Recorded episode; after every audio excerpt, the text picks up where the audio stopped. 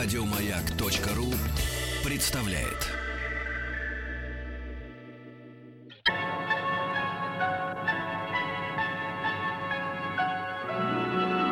Уральские самоцветы.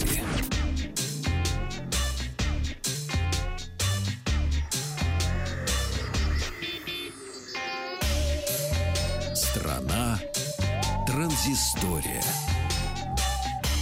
Добрый вечер, здравствуйте. Вахтанг Махарадзе, Павел Картаев. Привет. И новости высоких технологий. Сегодня у нас несколько тизеров телефонов и несколько игр компьютерных, ну а также лучшие бренды мира, самые дорогие.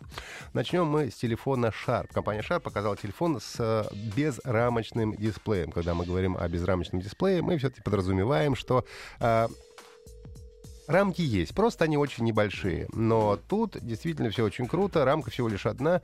Это как раз навигационная полоса внизу. Все остальное занимает экран до 90% лицевой поверхности. Называется смартфон Sharp Corner R. И это пока что концепт. Э, Используется там дисплей, freeform дисплей на основе технологии XO. А Вообще технология уже не новая. Ее в 2014 году еще показывали тогда на примере автомобильной электроники. И э, смысл этой технологии заключается в том, что экраны могут принимать совершенно любые формы, и, соответственно, можно их делать безрамочными. Телефон этот обладает диагональю 5,2 дюйма, разрешение Full HD 1920 на 1080 пикселей. Ну и э, когда он появится, тоже совершенно непонятно, поскольку это пока что еще только концепт. Но концепт интересный.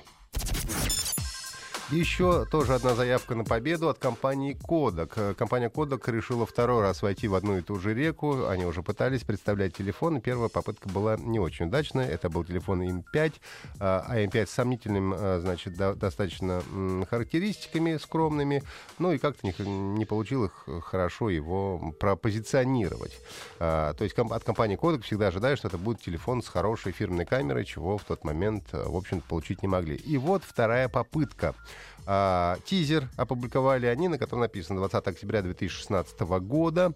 И а, кнопка пуска... м, спуска затвора камеры.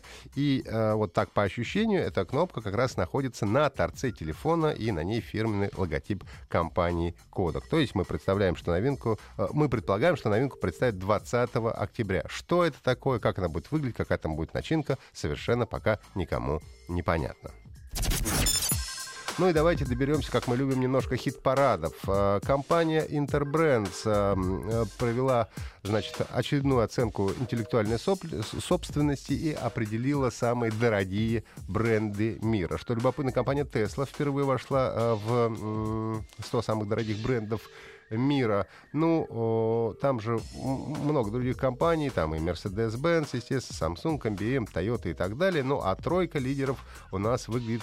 А, кстати, компания Huawei китайская на 72 место вошла. Ну, а тройка лидеров у нас выглядит следующим образом. 7% теряет, э, ну, остается на третьем месте компания Coca-Cola, плюс 11% у Google, это второе место, и первое место, четвертый год подряд, с ростом в 5% занимает компания Apple.